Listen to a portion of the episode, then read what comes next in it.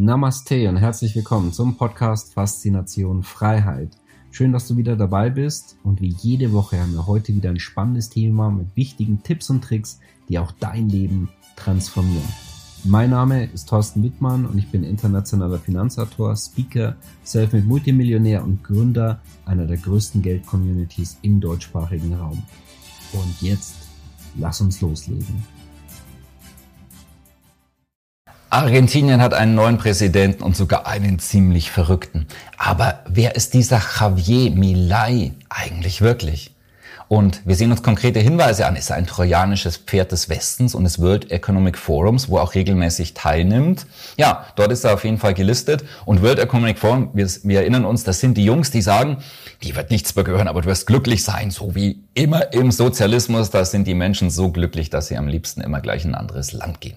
Ja, oder ist er doch der große Heilsbringer der libertären Bewegung, wo er gefeiert wird? Tja, in meiner ehemaligen Heimat Argentinien geht es gerade mal wieder sehr turbulent zu. Für diejenigen, die mich schon länger kennen, die wissen, ich habe auch mehrere Jahre in Buenos Aires in Argentinien gelebt und kenne die argentinische Seele sehr gut. Von dem auch viele Grüße hier aktuell aus dem nördlichen ähm, vom nördlichen Nachbarn Paraguay äh, hinein in meine südlichen, in meine südliche Ex-Heimat. Ja, von dem auch eine besondere Beziehung zu Argentinien und ja, schauen wir uns mal an, was dieses Video bringt. Also, wir starten mit ihm Javier Gerardo Milei ist ein argentinischer Ökonom, Autor und Politiker.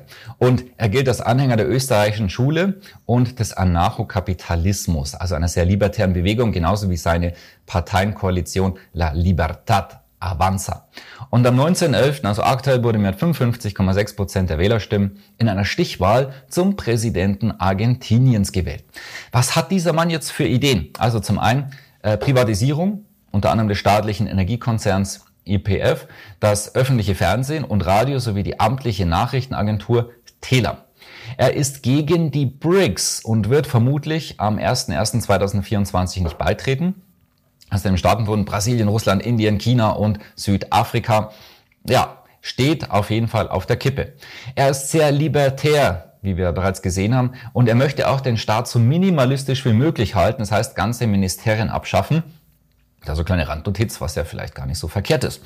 Ja, dann erhält von äh, Gender, von der Vogue-Bewegung etc. nicht sonderlich viel und ist grundsätzlich ein Bitcoin-Befürworter. Möchte gerne die eigene Zentralbank schließen, Bitcoin aber dennoch eher weniger als offizielles Zahlungsmittel.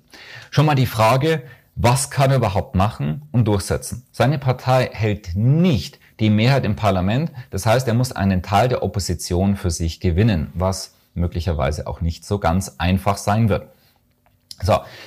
Sehen wir uns mal eine kleine Medienschau an. Und zwar ist es immer sehr interessant, wie wird über Personen berichtet. Wer sind die Guten in einem Mediensystem? Wer sind die bösen Jungs? Und da kann man immer sehr, sehr gut herauslesen, auch wie schätzen die den ein? Ist er einer von uns oder ist er einer von den anderen? Ne? Einfach betrachtet, es gibt ja sehr, sehr viele Mediensysteme, ähm, ja, mehrere Propagandasysteme, wo eben dann geschaut wird, ja, das ist gut, das ist böse und so weiter. Ne? Unabhängig davon, ob das jetzt mal wirklich so ist, das kann ja jeder selber beurteilen. Die deutschen Medien bezeichnen ihn konsequent als Rechtspopulist. Rechtspopulist, Rechtspopulist, Rechtspopulist. Also wirklich so fast, als ob das abgesprochen worden wäre als Begriff, so wie so eine einheitliche Linie, also fast so wie gleichgeschaltet, aber hey, das kann ja gar nicht sein eigentlich. Ne?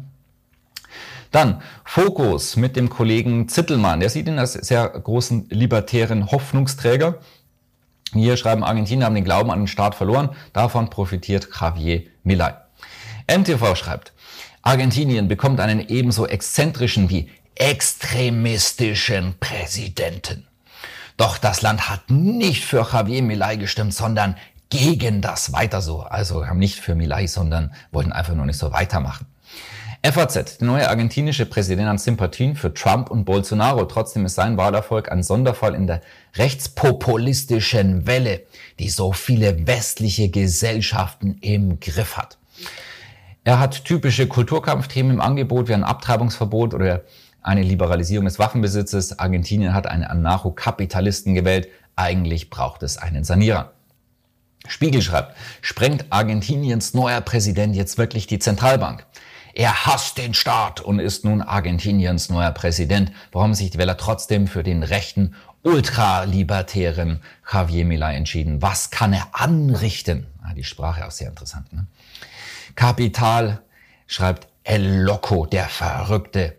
Argentiniens neuer Präsident ist einer wie Trump und Bolsonaro. Jüdische Allgemeine. Die Verantwortung Menschen für den Klimawandel bestreitet er und hat sich sogar mit dem aus seinem Heimatland stammenden Papst Franziskus angelegt. Der sei ein Schwachkopf, weil er sich für soziale Gerechtigkeit einsetze und Vertreter des Bösen auf Erden, sagte Milay. Die neue Züricher Zeitung Argentinien vor der Zeitenwende. Der Sieg des Anarchokapitalisten Millar ist ein riskantes Großexperiment, aber auch eine historische Chance für das Land. Übrigens, kurze Anmerkung meinerseits, war bisher der neutralste Kommentar, den wir hatten. Bitcoin Echo, das ist äh, Argentiniens neuer Bitcoin-Präsident. Javier Milei ist der neue starke Mann in Argentinien. Als erklärter Feind des politischen Establishments plant er einen radikalen Umbau vielleicht sogar mit Bitcoin. Ja, und deswegen auch die Frage ist erlaubt, ist er eine in Wahrheit eine versteckte Marionette des Westens? Und darauf gibt es einige Hinweise. Ja, er hat einen Eintrag im WEF, World Economic Forum, war auch schon auf vielen Konferenzen dort dabei und deswegen glauben Kritiker, dass er nur eine Marionette ist und sozusagen als trojanisches Pferd eingesetzt wird und nur oberflächlich so als, als, als Rechts Rechtspopulist, Rechtspopulist, Rechtspopulist und so ultralibertär ähm, dargestellt wird. Er ist sehr stark pro Ukraine und Israel. Auch hier bitte keinerlei Wertung. Einfach nur wir wissen, der Westen sehr, sehr stark für Ukraine und Israel, andere Blöcke eher weniger. Ja, klingt also von ihm her nach Westen-Marionette. Möchte den BRICS nicht beitreten. Tja, das ist der neue große Block neben dem Westen. Klingt nach Westmarionette. Er möchte den Peso einstampfen. Naja, das ist erstmal nicht verwunderlich. Also der argentinische Peso mit der höchsten Inflation weltweit ist jetzt nicht unbedingt die Erfolgsgeschichte. Ne? Also auch die Notenbank soll eingestampft werden und den US-Dollar einführen. Aber ja, dann haben wir die neue Zentralbank, die Fed in den USA. Das heißt, er gibt dort eine große Macht extern ab, die er nicht mehr direkt kontrollieren kann. Klingt nach Westenmarionette. Und hier auch ganz interessant, und zwar Ernst Wolf, den wir auch in unserer Community auch schon zu Gast hatten, hat aktuell ebenfalls einen Artikel veröffentlicht. Und ähm, ganz interessant, wenn wir uns hier ähm, auch mal hineinlesen. Und zwar, wie Zelensky und sein Vorgänger als argentinischer Präsident Alberto Fernandez wird auch Milay vom Weltwirtschaftsforum als Mitwirkender an dessen Agenda geführt. In der Tat hat er in der jüngeren Vergangenheit immer wieder die Positionen des WEF vertreten.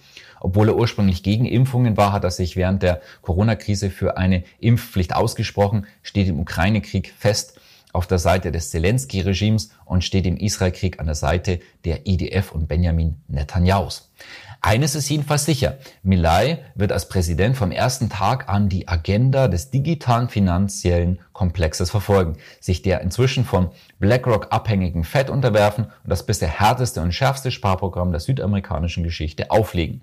Dies wird ihn jedoch in direkte Konfrontation mit der Mehrheit der argentinischen Bevölkerung bringen. Die Enttäuschung, die wir bald erleben werden, wird extrem groß sein und mit Sicherheit zu enormen sozialen Verwerfungen führen. Wir sehen also sehr, sehr polar. Eine große Wunderbox dieser Mann. Bevor wir gleich zum Resümee kommen, wenn du solche Videos die ganze Zeit haben möchtest, dann unseren YouTube-Kanal äh, gerne abonnieren mit den Glockenzeichen, damit du Benachrichtigungen bekommst. Und wir haben wöchentliche Tippvideos, kannst dich ebenfalls da eintragen, damit du wirklich nichts verpasst. Ne? Also, dann sehr unterschiedliche Wahrnehmungen auf jeden Fall über diesen spannenden Präsidenten als Zusammenfassung. Er polarisiert in jeglicher Hinsicht, so dass er auch nicht ganz greifbar ist, was passieren wird. Ja, und wer ist dieser Mann eigentlich wirklich und was wird er tun? Die Argentinier setzen Hoffnung in, in ihn, denn sie sind es satt, dass es so weitergeht wie bisher. Ja, was er wirklich im Schilde führt und ob er was verändern wird oder ob er das überhaupt kann. Weil ich kann aus eigener Erfahrung sagen, Argentinien ist ein sehr, sehr komplexes Land. Das wird sich zeigen. Ich sehe es immer so, dass man Menschen beurteilen sollte an dem, was sie tun und eben nicht, was sie sagen. Und das werden wir bald sehen. Ich freue mich auf dich im nächsten Video, dein Thorsten Wittmann. Schön, dass du wieder dabei warst. Wenn dir der Podcast gefällt, erzähle gerne dein Umfeld davon, so dass auch dieses von den Inhalten profitieren kann. Und falls du es nicht schon gemacht hast, abonniere den Kanal, damit du künftig keine Folge verpasst und vor allen anderen informiert bist. Gerne kannst du uns auch einen Kommentar und eine positive Bewertung bei Apple Podcast dalassen. Bis zum nächsten Mal, dein Thorsten Wittmann.